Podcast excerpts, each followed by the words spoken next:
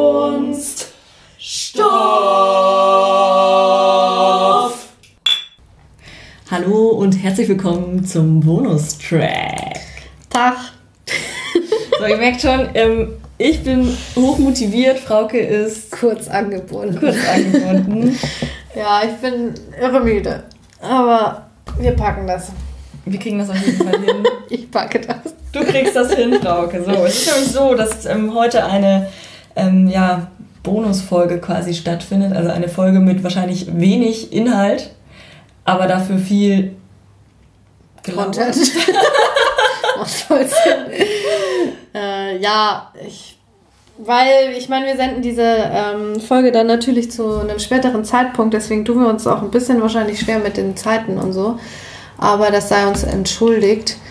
Genau. Ich liege dann wahrscheinlich schon in der Sonne Italiens. Schön. Und dann, Wo bist du wahrscheinlich, wenn wir jetzt gerade, oh, wenn das ausstrahlt? ich meine, da bin ich in, in Venedig. Oh, schön, Frauke. Weil wir machen ja eine lange Tour und ich, ich halte euch up to date. Ja. du kannst ja immer mal wieder ähm, ein paar Bilder oder so rausschießen Ja. und dann. Ich upgrade, weil ich es habe Genau. letztens mal verwechselt mit Updaten.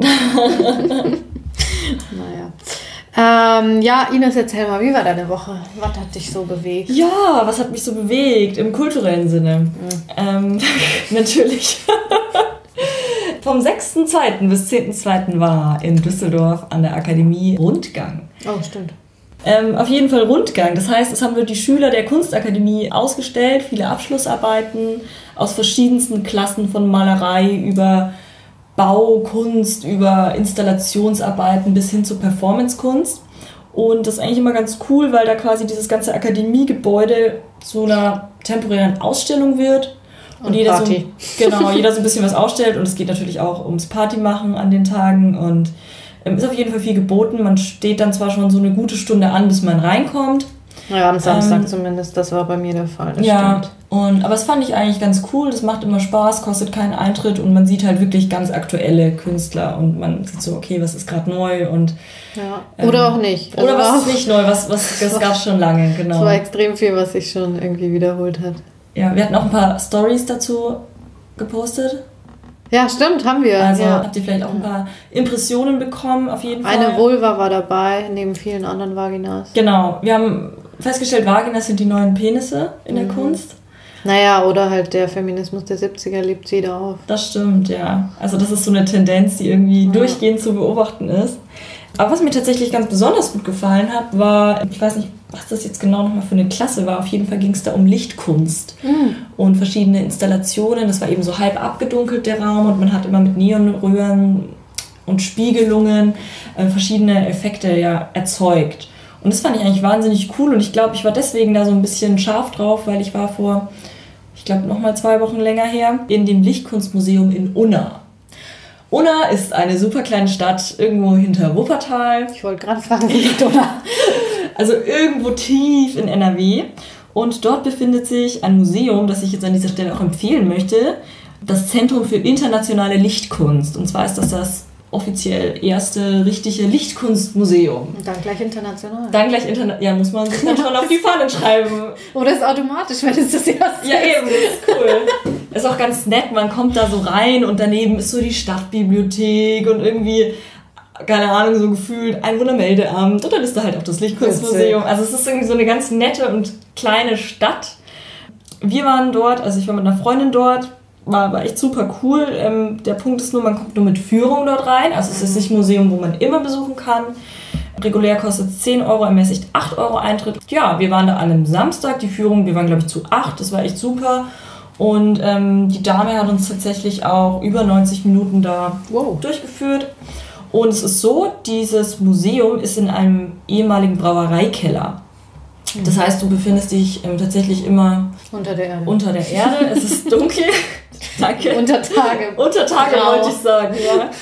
Was natürlich bei Lichtkunst ähm, durchaus Sinn macht, weil man quasi mit, mit dem Licht wird quasi gemahlen oder etwas installiert. Also es gibt ganz viele Neonröhren von verschiedenen, ja auch sehr namhaften Künstlern, ähm, Mario Merz, Rebecca Horn oder auch zwei sehr große Installationen von James Turrell.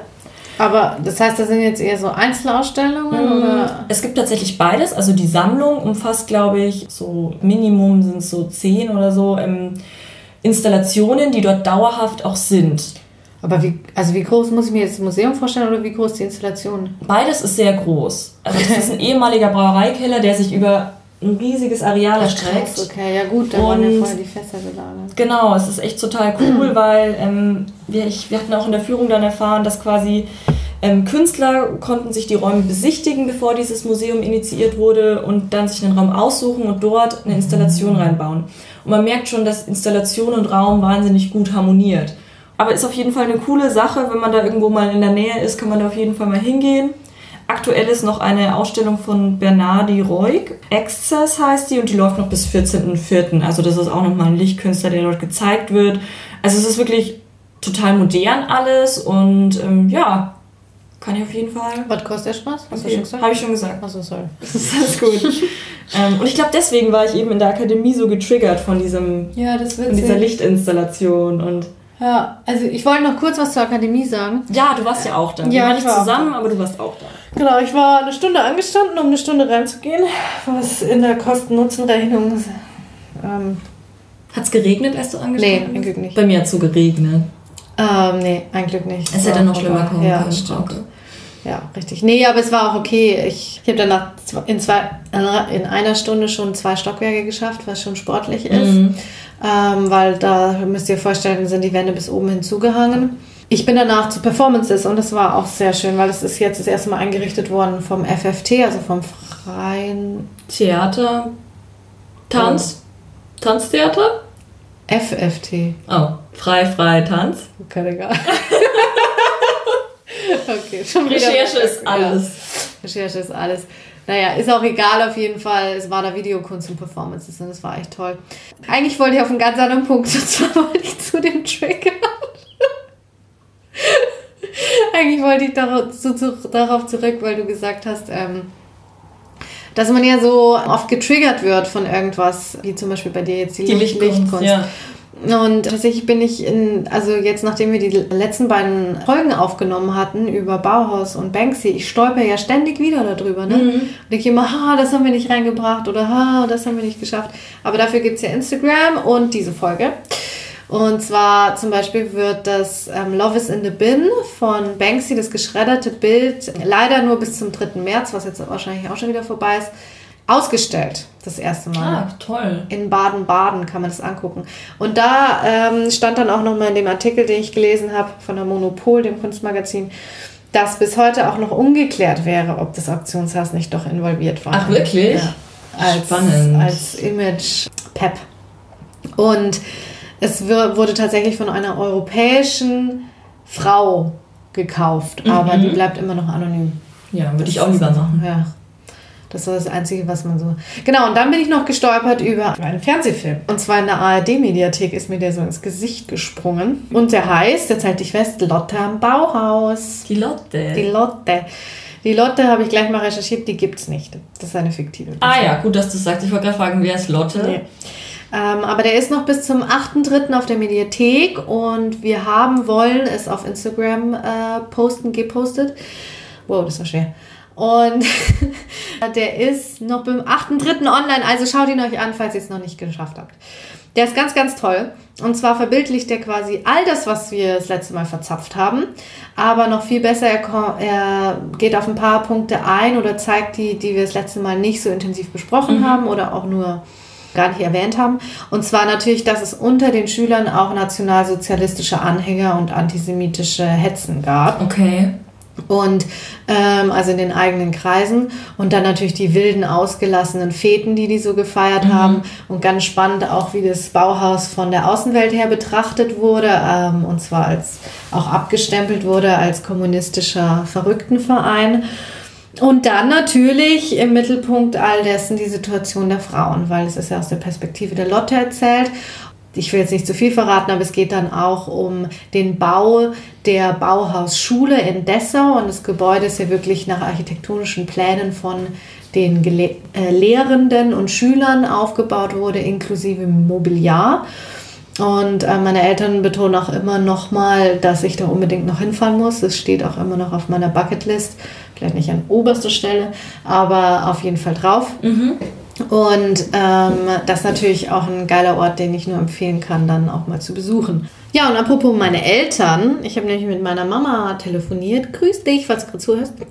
Ähm, und zwar hat die mir erzählt, dass, jetzt halte ich fest, mein Urgroßvater bei einem Bauhaus Schüler gelernt hat. Ach, wie cool. Was hat der gelernt bei dem? Ja, der ist, ich meine, Schreiner gewesen. Cool. Und ähm, der hat bei dem gelernt, ja, der war Schreiner. Und der hat so Zeichnungen auch ähm, uns noch hinterlassen oder halt, Skizzen. ja, so Skizzen auch zu einem Schrank und so. Und die Mama meinte auch dieses Emblem, also sein, seine Signatur, was man da drauf sieht, das erinnert total an Bauhaus. Ach, cool. Und Sehr also, geil. Ich kenne die eine Skizze auch und die ist echt toll. Also der Schön, was drauf. dass ihr das auch noch habt. Ja. Und da sieht man mal wieder, wie du schon mal meintest, Bauhaus ist überall. Ist überall. Es verfolgt uns. Und zwar möchte ich noch ganz herzlich nachträglich ähm, jemandem zum Geburtstag gratulieren, und zwar dem Sebastião Salgado. Ähm, der ist nämlich am 8. Februar, okay, schon fast wieder einen Monat her, ähm, 75 Jahre alt geworden. Woo! Yay! Vierte Konfetti, was weiß ich. Und der hat ähm, ganz, ist ein unglaublich toller Fotograf. Und über dem sein Lebenswerk wurde ein Film gedreht und das heißt Das Salz der Erde. Das ist auch schon ein bisschen älterer Film jetzt mittlerweile, also irgendwie so 2014 oder so rausgekommen. Ein toller Film, der hält einen an, an also es auf jeden Fall wird nicht langweilig, ist sein ganzes Leben und es ist einer der wenigen Menschen, der sich einmal aus der Safe Zone rausbewegt hat. Der hatte nämlich einen sehr gut bezahlten Job in London und hat sich dann doch seiner kreativen ähm, Seite gewidmet und ist Fotograf geworden und er hat für die größten Zeitschriften und Zeitungen die tollsten Fotos gemacht, einfach in der ganzen Weltgeschichte und war da in Krisengebieten, in Ölkrisen, Hungerskrisen, Kriegen, was weiß ich. Und das sind einfach unglaublich künstlerische Fotos, die so viel Emotionen zeigen. Und wenn ihr da Zeit und Lust habt, dann schaut mal, dass ihr den Film irgendwie kriegt. Wo Also hast du den geguckt? Der war eine Zeit lang auf der Arte-Mediathek. Okay. Ja, mal gucken, ob er da noch da ist. Kann ich jetzt leider. Habe ich nicht genug recherchiert. Er heißt nochmal Das Salz der Erde. Und Ja, ähm, klingt gut. schaut ihn an. Dokumentarisch oder Spielfilm? Dokumentarisch. Ähm, es zeigt ihn und seinen Sohn und die sind ähm, sehr viel zusammen, haben die Zeit verbracht mit dem Regisseur. Das ist auch ein namenhafter, dessen Namen ich jetzt gerade nicht auf dem Schirm habe. Aber wenn ihr da Bock und Lust habt, auf jeden Fall. Und ihr könnt auch einfach mal googeln, die Bilder alleine sprechen schon für ihn. Okay, also empfehlenswert. Empfehlenswert. Mensch, lauter Empfehlungen heute. Ja, lauter Empfehlungen. Die, die wir halt sonst nicht so unterkriegen. Das stimmt. Das, aber jetzt empfehlen wir uns. Ja, genau. Frauke ist echt durch. Also content-technisch, Naja, ich habe schon was geliefert. naja, wir haben schon was geliefert. Das war vielleicht nicht so, nicht so high class wie sonst. Muss nicht immer Upper Class sein. Deswegen upgraden wir euch ja. Genau, nächstes Mal werdet ihr geupgradet. Nächstes Mal gibt es wieder fetten Content von Frauke und mir. Frauke wird wahrscheinlich viel aus dem Urlaub berichten. Ja, dann wird's mal international. Und dann haben wir endlich unter, unsere Internationalität und ich bin auch noch in ein paar Städten unterwegs und dann gibt es doch mal was außerhalb Urlaub. von NRW. Genau. Und ich würde sagen, in diesem Sinne verabschieden wir uns. That's it. Feierabend. Feierabend! Prost, Kinder! Bis dann. Tschüss.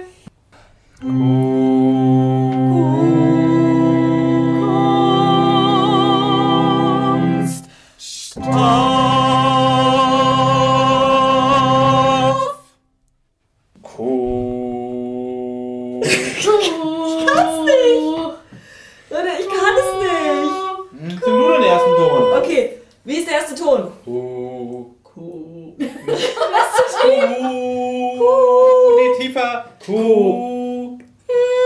Hm. So tief komme ich nicht. Hm. Hm. Sing irgendeinen Ton, der da gerade.